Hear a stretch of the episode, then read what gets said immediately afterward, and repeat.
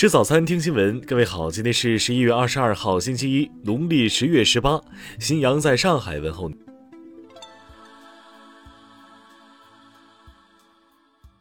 您，早安。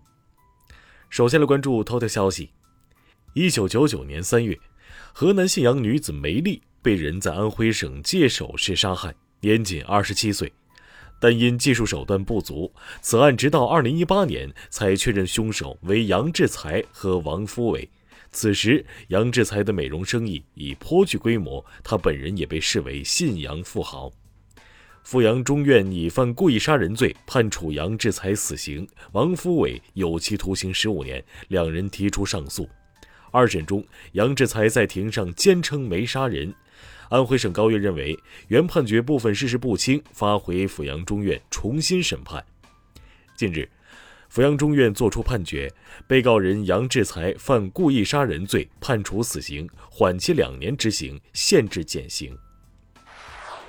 听新闻早餐知天下大事。外交部昨天发布声明，立陶宛不顾中方严正抗议和反复交涉，允许台湾当局设立驻立陶宛台湾代表处。中方对此表示强烈不满和严正抗议，决定将中立两国外交关系降为代办级。据国家卫健委通报，二十号，内地新增本土确诊四例，本轮疫情已累计本土确诊病例为一千三百四十八例，波及二十一个省份。近段时间以来，部分地区蔬菜价格出现阶段性波动，一些日用消费品价格也出现一定幅度上涨。国家发改委表示，我国物业总水平将保持在合理区间，不会全面上涨。国家统计局官网近期公布的《中国统计年鉴》，二零二零年官方统计的结婚登记人数共计八百一十四点三三万对。较二零一九年减少了一百一十三万对，连续七年下降，离婚率则止住了多年来的上升趋势，降至百分之三点零九。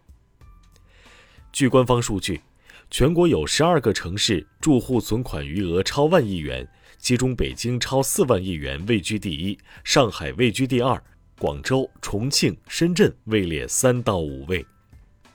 中央气象台发布了今冬第三轮寒潮预警。寒潮将席卷我国大部地区，安徽、江苏、江西等地局地累计降温可超十四摄氏度。二十三号早晨，零摄氏度线将抵达长江中下游一带，我国三分之二领土将被寒潮速冻。宠物该被如何精准防疫？国家卫健委专家表示，证明宠物不再携带病毒后，应该解除隔离。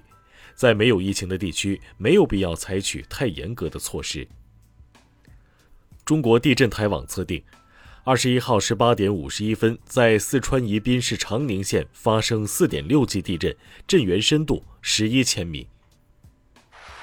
下面来关注国际方面，当地时间二十一号凌晨，刚果金的一个金矿遭到不明身份者的武装袭击，至少一名士兵丧生，八名中国公民被绑架。世卫组织发布警告，根据目前欧洲的新冠疫情发展态势，若不采取紧急防疫举措，到明年三月，欧洲或将有五十万人死于新冠肺炎。德国联邦疾控机构公布，新增确诊感染新冠病毒人数为六点四万人，连续第四天单日新增超过五万。该机构称，如果无法普遍减少社交接触，并确保足够多的人接种疫苗，则恐将爆发第五波疫情。日本法务大臣表示，日本正在考虑放宽特定领域外国劳动人口入境日本相关条例。据日媒分析，该项措施旨在解决由于日本人口老龄化及出生率下降招致的劳动力短缺困境。当地时间二十号。美国最繁忙机场亚特兰大哈斯菲尔德杰克逊国际机场发生枪击事件，造成三人受伤。经调查，事件系枪支走火引起，枪支持有人已被逮捕，罪名是在商业机场携带隐藏武器，重罪犯持有枪支、使用枪支和鲁莽行为。据外媒报道。波兰前总理、欧洲理事会前主席图斯克二十号因超速驾驶被逮捕。图斯克今年六十四岁，被处吊销驾照三个月的惩罚。据俄媒报道，苏丹军方取消了对苏丹总理哈姆多克的所有限制。上个月，苏丹军方发布正百年，哈姆多克一度被捕。阿富汗临时政府财政部表示，从当天开始，一起支付政府雇员此前三个月的工资。据了解，从塔利班八月十五号进入阿富汗以后，政府雇员工资一直处在停发状态。下面来关注社会民生。中国地质调查局四名工作人员在云南哀牢山野外作业失联后的搜救工作牵动着人们的心。二十号，搜救人员发现了失联人员的雨衣，附近同时发现了失联人员的排泄物。消保委消息。